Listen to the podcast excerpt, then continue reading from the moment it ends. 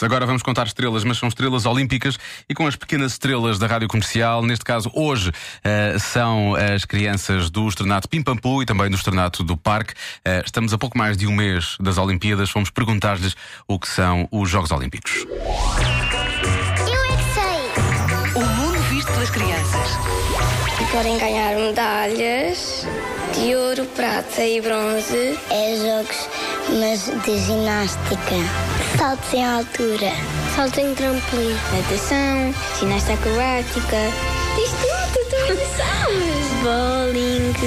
São homens Bowling. que fazem corridas num ginásio que é para fazer competições. Brincam com carrinhos. Não é carrinhos mesmo a sério. Tem um volante e tem um- um- uma coisa para apitar que se ouve, que se chama buzina. Quem buzinar mais vezes ganha aos Jogos Olímpicos?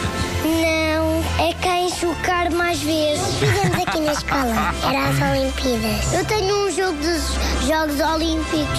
Tem espadas, tem natação, tem ping-pong. Nós, quando acabamos os Jogos Olímpicos, nós tivemos mais pontos do que a Alexandra. Na natação já comecei em último lugar, mas depois ga- fiquei em primeiro. Tenho a medalha de ouro.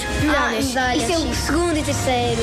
Ferro, bronze e prata. é Não, ouro, prata e bronze. Tipo no quarto, quinto lugar, é uma garrafa de champanhe ou de vinho, No final, pois ganham medalhas, não é? Os atletas, sabia? de ouro, prato e cruzando, acho que é isso.